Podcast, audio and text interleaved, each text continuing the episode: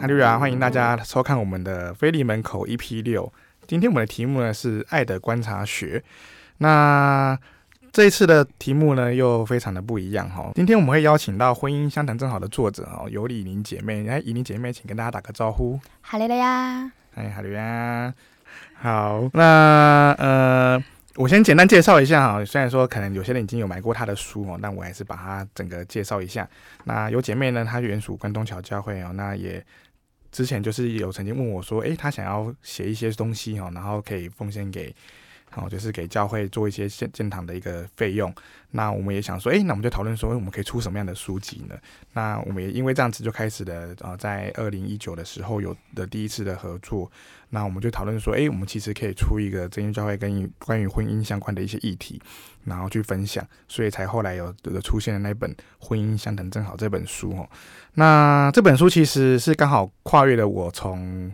没有结婚到进入婚姻，然后就我去年，我我我我自己也是去年结婚，那所以其实我就理所当然的把我自己会遇到的一些婚姻上的问题，哦，分享给以宁，然后让他，然后然后让以宁去思考说，哎，我们可以怎么样从透过圣经的一些呃分享，然后去思考。对，那其实我觉得，呃，我们想，我想大家在谈到教会，在谈到婚姻这个议题，呃，可能最最容易被遇到的一个状况就是说，哎，可能。很很多传道者讲的东西，你可能大家都觉得说，诶，或者是长子讲的东西，你都觉得说，诶，我都懂啊。哦，可是我们可能比较问题的点是说，我们不一定做得到，或者是说我们怎么做到，然后或者说我们怎么样去跨越哈。所以说，我们今天也是从这个题目哈，爱的观察学去思考说，诶，我们要谈的东西呢，当然就是哦，一个进入婚姻的一个很一个方式之一哦，就是相亲。那相亲这件事情呢，因为像我自己也是本身也是相亲经。来认识我现在的这位太太哦，那其实我觉得对于每很多人来讲哦，就是相亲其实是一个非常非常的一个困难的问题哦，就是不管是怎么鼓起勇气开始，还是说到后面怎么进行哦，那我们今天其实也是透过这个分享哦，想要来找以宁姐妹哦，来跟她跟大家分享这些呃这个关于相亲这件事情哦，我们来做一个回馈跟分享。那同样的哈，我们先讲预告一下，就是我们这个这个一这个 EP 六的部分呢，到时候分享完后，大家其实可以去填写我们的问卷哦，在每一个 Podcast 的底下会有问卷。那我们也希望说，哎，大家如果听了觉得有什么不错的回馈，然后其实也可以写进来，然后让我们可以去作为下一次然后不同的关关于在进入婚姻这些议题里面，我们可以去写的一些内容，或者是分享的一些议题哈。那我们自己呃，菲利门这边哈，有自己稍微简单整理几个比较可能。啊，就是所谓的大灾问哈，就是很多关于进入相亲这件事情呢，我们可能要怎么样去进行的一个部分哈。哦，我觉得第一个想到的问题呢，就是说，哎，婚介跟我不熟怎么办？哦，他忽然就跑来跟我讲这些，要我去介绍，要填资料。哦，那以宁姐妹，你觉得这个时候你会怎么去鼓励大家去开始这个部分呢？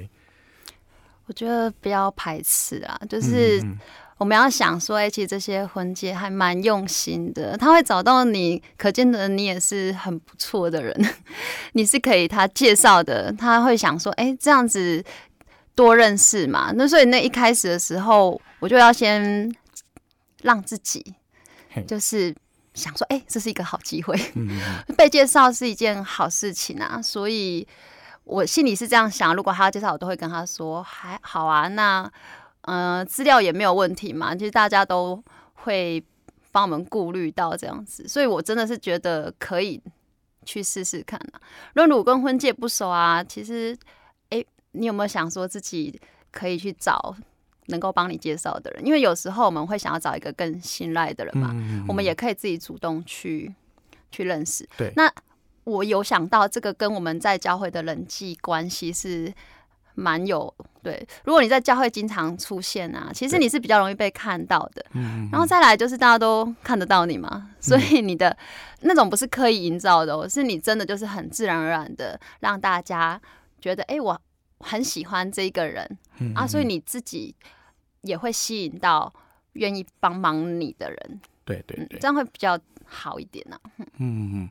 因为因为其实我觉得婚介跟我们不熟，我觉得这个也是我自己有时候会遇到的部分哦。然后像我被介绍的时候，其实负责介绍给我的那个婚介，其实他是跟女方比较熟，对。然后跟我的话，我就是呃，就是碰过几次面那样子啊，刚好是在教会的一些书展，我就有点像以琳讲的哦，就是我刚好做了一些事情，然后也被看到，然后就被询问。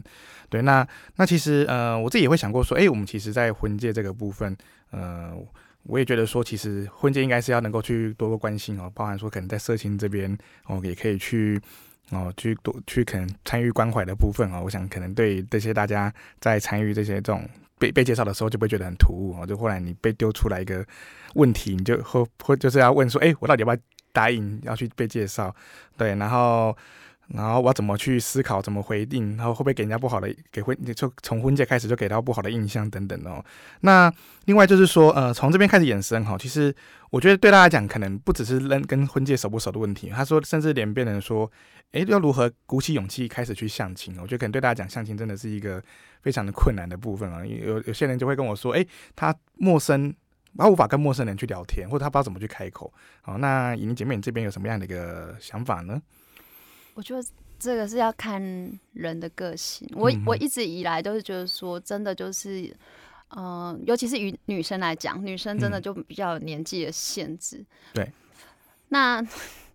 如果人家来介绍，然后你去啊，其实真的这件事情，我就要先自己心理建设好。可是这不能强求，所以我要分两个部分，嗯、就是如果你你还不是太胆小，然后也觉得说什么事情就趁年轻、趁早去做，那你就祷告了之后，然后就去。你可以找你比较信任的人，嗯、一开始的时候，嗯、通常婚介会陪。那或者是说，你就要找那个可以陪伴你、给你一些。勇气的人，那个人，呃，也建议是长辈啊，就通常会帮你看嘛，已婚的比较好，这样才不会模糊焦点。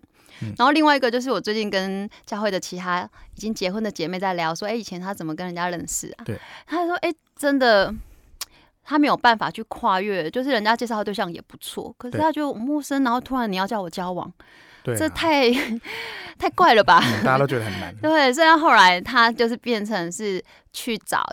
嗯、呃，也是教会的，然后这个是他的爸爸去建议说，哎、欸，其实那个弟兄不错啊，跟你从小就是都有认识，你要不要就是考虑一下？嗯嗯。然后又刚好对方的男方的妈妈也这样子，哎、欸，他们就觉得这件事情是这样子被安排的，对而且他也提到一个很。特别就是说，哎、欸，平常他们都已经这样打打闹闹，好像就是朋友一般的成长过来了。对对对。可是，在认识之后啊，他看到完全不一样的一面呢。嗯嗯。所以我觉得真的就是不要放太多既定印象。哦，就不要放太多既定印象。有时候啊，你在认识对方之后，才会看到他真正就是很不为人知的那一面。嗯，嗯。而且人都会成长，我觉得。嗯，好。好，那讲到不为人知这一面哈，那我觉得其实大家可能在衍生下一个一个问题又出来了哈。好，第一个是说，哎，我们怎么在这个相亲中可以去观察，怎么样可以去认识对方？哦，然后甚至是说，怎么样开始话题，可以聊哪一些东西？我觉得这个可能都是大家都会非常的困惑。然后最后更更重要的说，哎，怎么决定继续走下去？我怎么决定继续认识？哦，像我的婚介他自己也会跟我说，哎，至少一个月、一个月、两个月都会给我要我回报进度。哦，那也希望说不是只是单纯就是停留在一个。好像不确定的状态下，然后就大家不知道怎么往前走，哦，那也就会希望我们说能够继续往前哦。那以琳姐妹，你这边会觉得怎么看？说这些怎样的一个这些问题嘞？我觉得我我后来看一看啊，想一想，就哎，其实自己还算幸运哎。嗯、虽然可能相亲，你有时候挫折的时候，真的是哎抱在棉被里哭哦。对 对对，对。可是现在回想起来，就哎，我觉得在教会里的相亲呢、啊，我们还是要。有一个就是礼貌啦，嗯、就是你看你认识对方，对，虽然呃有什么研究说女生很六秒就可以决定要不要进行下一步，对，可是我想啊，如果第一次见面，其实教会都有一个默契，好像都是男方付钱嘛，嗯，那我觉得其实下一次可以让女方回馈一下，至少有两次的见面吧，嗯，然后我们再来说，哎、欸，其实我想要再进一步，或是我们好像没有那么合适，嗯，我们不要。去耽误对方，就是有些时候太，你怕伤害他的心，然后你都不给一个明确的答案，对，其实也还蛮折磨的。嗯，所以我觉得啊，其实我们就是至少要有两次。那我遇到的都至少有三次的见面，然后觉得真的不太好。那我们会比较明确的，就是比较好的回复啦。不要说啊，我就是什么祷告，然后神跟我说不适合。我觉得这个好像把问题有点丢给神了。对啊，你丢给神，那其实对方也会很真的一头雾水。对，你可以讲说啊，我觉得我们呢、啊，可能目前我们可以保留一点讲，目前不是那么的适合继续。嗯、那我们在这个阶段啊，就是先就先到这边。嗯嗯，我们可以把时间就是再留给更重要的事情，或者是。下一个人这样子，对对对，很但因为很重要的一件事情，相亲并不是到这里就结束了。你要想想看，教会不都遇得到？嗯、教会真的是一个大家庭呢。对，我们要留给对方一个很好的印象。没错错，那珍惜每一次相亲的机会。好，那你那这样的话，怎么样继续开始那些话题呢？我觉得其实可能对大家来讲，虽然说呃，我就像刚刚颖玲姐妹刚刚讲到说，呃，可能。有走到不能走下去的部分，那再走开走，有些人是刚才也是，我觉得我们还是以希望能够走下去为前提，然后就是怎么样在这个状况下可以让大家可以呃去开始这些话题，然后又可以能够去观察到对方说，哎、欸，他是怎么样的一个人哦，怎么在对话中哦，你有什么样的一个不同的想法吗？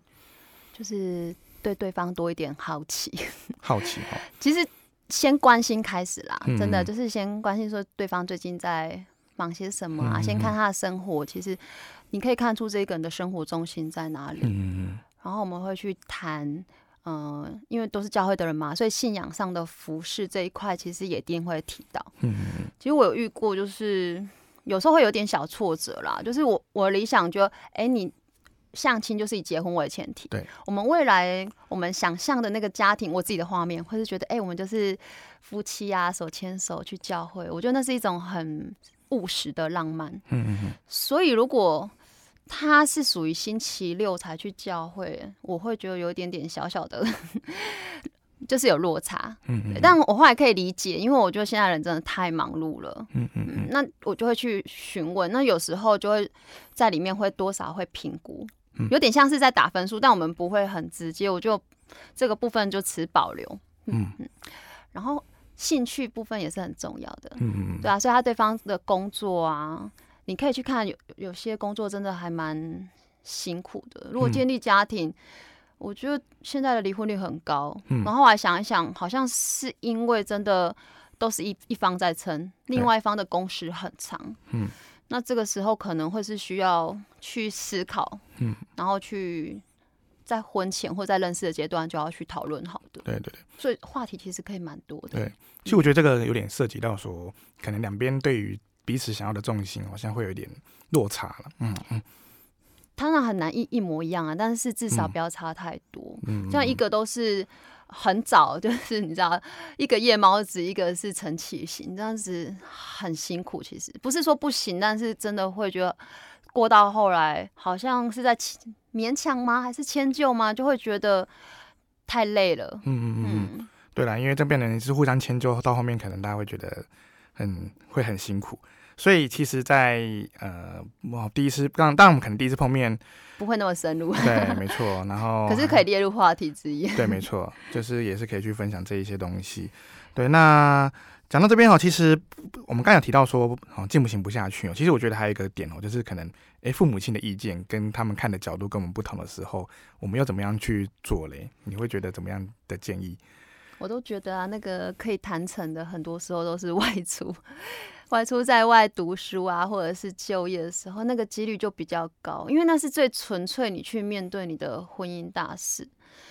嗯，父母当然不能够就是完全把他们的声音排除在外。对我觉得我们真的要，因为父母亲对我们养育之恩嘛。可是我们去思考一个点，就是，嗯嗯呃，婚姻真的是我们要去经营的。嗯，那你的人生的幸福的主导权，其实在谁手上？对，这是第一个。然后第二个是我们真的要去了解父母亲他为什么会有这一些标准。嗯、好比方说，他是希望对方是公务员。嗯，那。他通常就是因为他是过来人，他的日子可能是一个比较收入不稳定啊，所以他就希望是公务员。嗯、哼那可是如果你了解他的担心的时候，就有时候不一定要公务员，其实你就是只要确保对方也是稳定工作，嗯、或是对方就算没有工作，像我那时候就跟我父母讲说，对方就算没有工作，就我的观察，他也不会就是赖在家里宅一辈子的那种人，啊，不会变成家里。那我怎么知道他是不会在？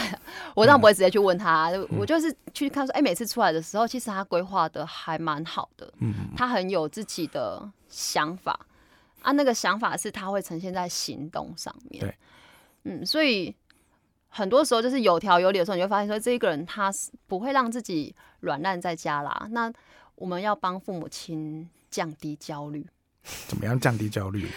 对，所以当然你要首先很确认，嗯，对方是真的，他的工作也是可以。如果父母亲这种工作担忧，我们嗯，其实我们有必要对有那个责任去确定。还有就是我们自己也是需要，因为现在的环境嘛，我们也不可能就是完全零工作，对，这样只有一边的资助真的很辛苦，对，所以我们在那个。经济上啊，如果父母亲真的有担忧，我们才要让他知道说，哎、欸，我们其实夫妻同心可以克服很多事情。嗯，嗯，嗯，我们也会一起祷告，然后神也会看顾。对，好，那如果真的担心呢，帮我们祷告。但我前提是你真的很喜欢这一个人，然后又刚好卡关在父母了。对对对，嗯，其实这也是一个好像也不容易的东西哦。那其实我刚才想到一个部分哦，就是我们其实在，在呃。刚刚讲到说，哎、欸，那种经济这种问题啊，那其实有时候我们也只是只能透过婚介给的一些比较基本的资料，大概了解一下。那你觉得怎么样去开口问比较更？其实我觉得大家应该也会很很怕去问这些有些东西，然后问出来又太伤人。我们也不可能直接问说，哎、欸，你薪水拿多少，或你工作到底是怎么样的一个，呃，是不是稳定？哦，这个这些问人家稳不稳定，好像也非常的呃奇怪。好，那我们会怎么样去开口，或者怎么样去可以大概去观察到这一些部分呢？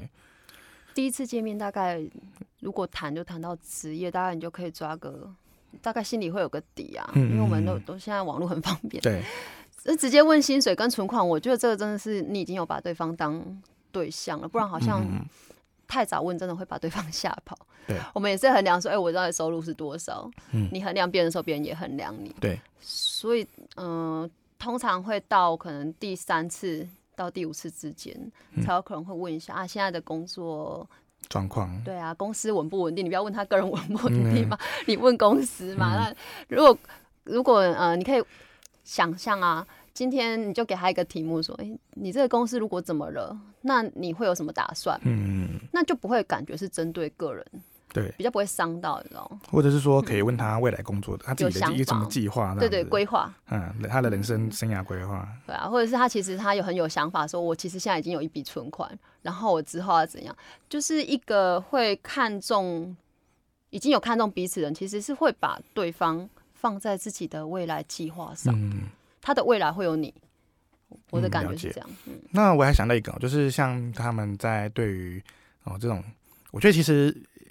也影响蛮多的，就是可能，譬如说，对于一些某些事情的价值观，哦，包含说，像最实际就是对金钱的，哦，那你觉得怎么样去在这些哦，我们开始相亲的过程中，可以去了解，或者是说，可以去呃，大概看出对方他们对于这些的的一些重心的所在，这样子。我真的已经到我自己 已经到要觉得要选这一个人的时候啊，嗯、然后我真的没有问哦，我就是完全就是。单纯看他的个性，对，所以我觉得契合这样，直到很后来家长想要知道的时候，我才问，嗯、我就有点堵住哎、欸，可是还蛮感谢神保守，我这部分是 OK，、嗯、但是我自己是怎么去看，是因为我我就看他的用钱，嗯嗯，他其实还蛮对对方其实还蛮踏实的，嗯嗯，当然这可能跟他自己的价值观还有他自己的家庭经济啦，嗯、如果他就富二代，真的花钱会比较敢花。可是我会想，哎、欸，这个人啊，比如说他很重吃，他就是餐厅就是一定很贵，或者然后那个地方开销，你知道家里有金山银山，他的开销就很重，对，或者是说，哎、欸，他很喜欢旅游啊，或买精品什么的，嗯、呃，我会衡量，其实这个对我来讲，可能就比较不适合我，对，那因为每个人想要不太一样了，嗯，那我一个，嗯、呃，我比较实际就是。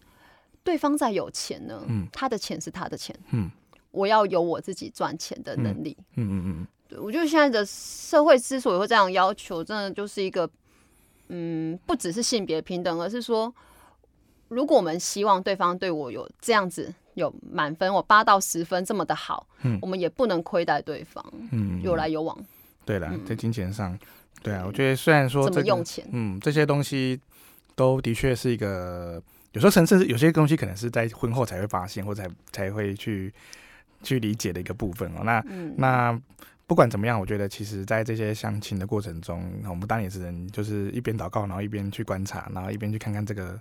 其实我觉得契合度当它高的时候，我觉得很多东西也许是可以透过沟通，或者是说去，然后直接很直接的去问或去谈，也许对方也会做一些。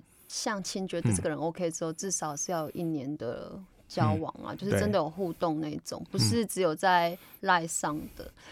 啊，像那个通常你可能认识了之后，你才加那个赖，那可能那之后你看他的聊天或者是后面的观察，我觉得在教会里面的好处，真的就是他从小在教会长大，很多人看着他长大，所以你可以问的对象又更多。对了，就是还可以去透过其他他的朋友或者是 FB 的你认识的。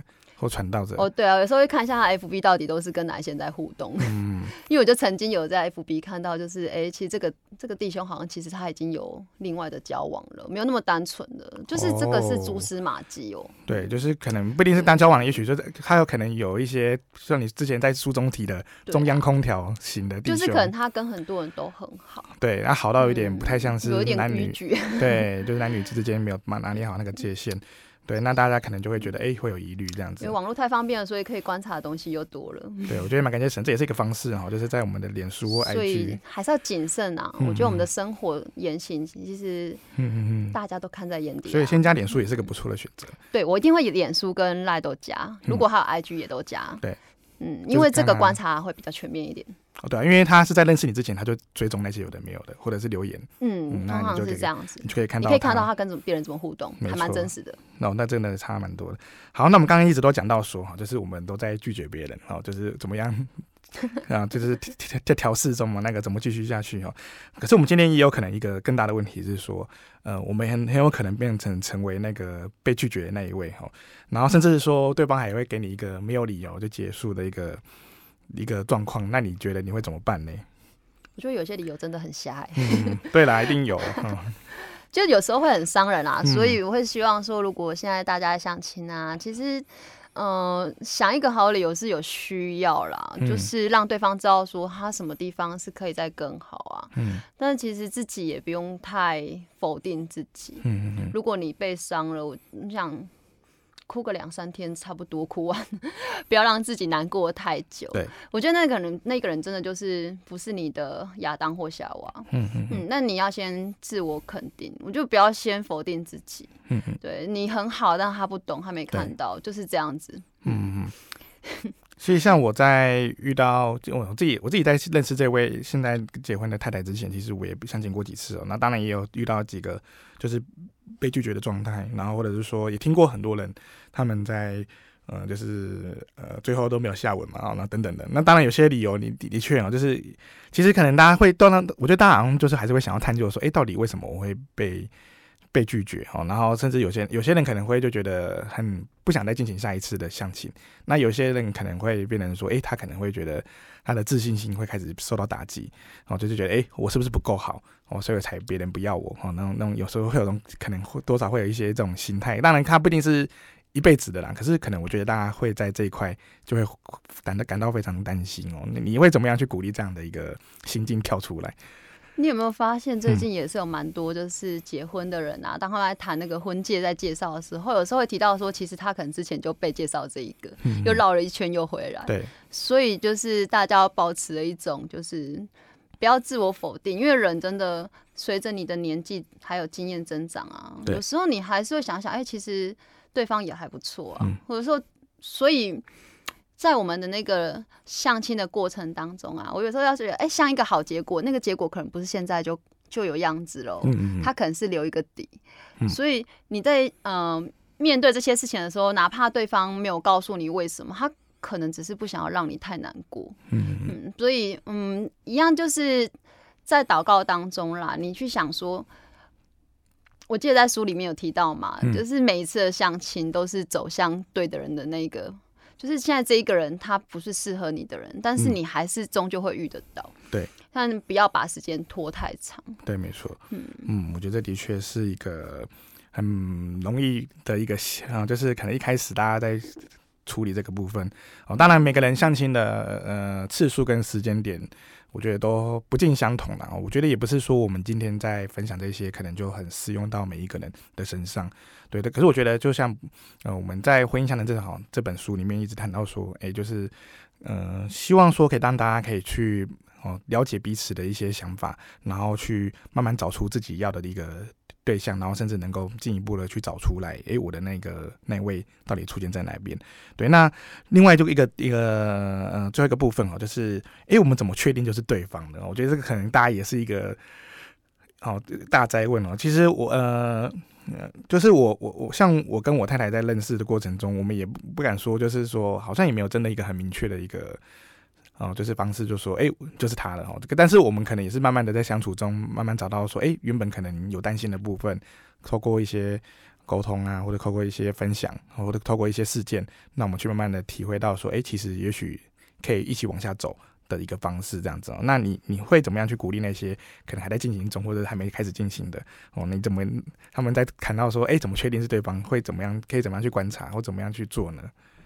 我觉得以前我们都常常听到人家讲说，就是凭感觉，然后就觉得这个人的，我觉得有时候这个太抽象。对。然后我自己好像也不适合当范本哎，因为我就觉得啊，我老大不小了，好像到那个年纪，我已经确定我的工作了，那隔一年我就想要结婚。我有点是以年纪去看，对。因为我觉得女生，以我来讲，我觉得结婚我就是会毫不犹豫的，我就想说我要有呃下一代，我就是想要那我。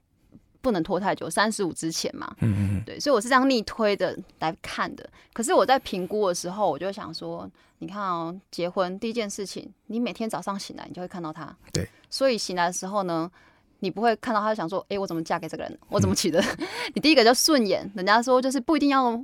很帅或很美，可是你看着他就顺眼舒服嘛，嗯嗯嗯，然后这个就是基础了，对不对？对，你就不排斥了。好，那再我们来谈一下说，说像刚才讲的经济啊、嗯、工作啊，哎，彼此其实都有一份还蛮稳定的收入，不是说一定要高薪啦，但是彼此都有工作嘛。对，对对。你相信说夫妻都在教会里面，然后也有很信靠神的这个心意，嗯、然后再来去了解说他的，像我们刚刚讲的交友圈嘛，嗯嗯嗯，交友圈也很单纯，然后家庭的整个。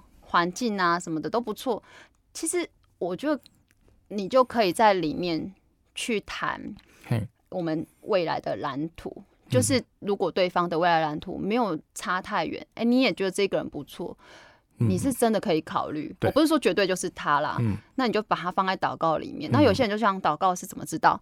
我觉得父母亲跟我讲的那个还蛮务实的，他就说其实你祷告啊。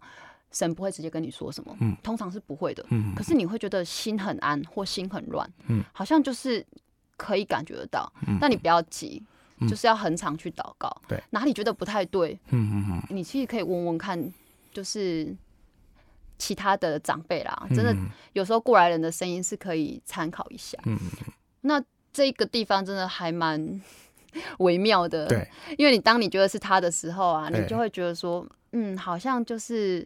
不用再想其其他的选项了嘛？嗯，这个人应该就是我不不会想错过的那一个人的。对，嗯，好了解。我是这样想啦，我并不知道。哇，我觉得真的也是，有时候真的有时候部分是靠祷告跟两个人在沟通的过程中，慢慢去找到一个比较肯定的一条路了。嗯，对，我觉得这个也是一个方式。邀请双方，就是两两方一起祷告，对，愿意一起祷告，我觉得是蛮重要的啦。嗯，对啊，如果说连这个基最基本的一个要求，对方都。会答应的很很为难，那我觉得可能其实也要考虑他的信仰状况，可能也没有那么的稳定。就我之前听过另外一对年轻人，嗯、他们的见证也是啊，嗯、就是他就是原本男方想说要我们要固定婚后有读经的生活，可他觉得这个、嗯、这个谈出来好像会有点 low 吗？还是怎么样？觉得怎么会有人就是要用这个？对，好像好像过于疏离嘛？嗯、可是没想到那个神的安排很特别，就是他还没问对方就说：“哎、欸，我们以后啊，就是是不是要？”有没有？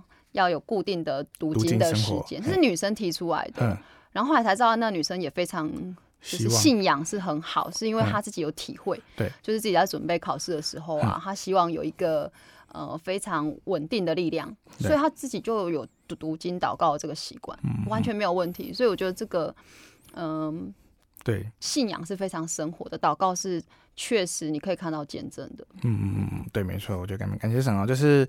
嗯、呃，作为一个像我们这今天这个题目嘛，爱的观察学然后，这个相亲这件事情哦，那我觉得可能对每个人来讲，当然会有不同的看法，或者是说他有自己不同的一些经历哦。那也许我觉得重点就是不变的，就是说我们跟神的一个关系，其实也是不能够去因为这样子而被哦，就是不要不要因为这样而动摇哦。我觉得这样也不容易哦。那我们。这个 EP 六呢，当然虽然说就是今天只录了一点，就是这个一小部分哈。那也许我们在我刚刚在前面节目有说哈，就是我们会弄个问卷，那也欢迎大家说，就是可以提出一些你们在不管是像结婚前、结婚后，或者是相亲中或者交往中的一些。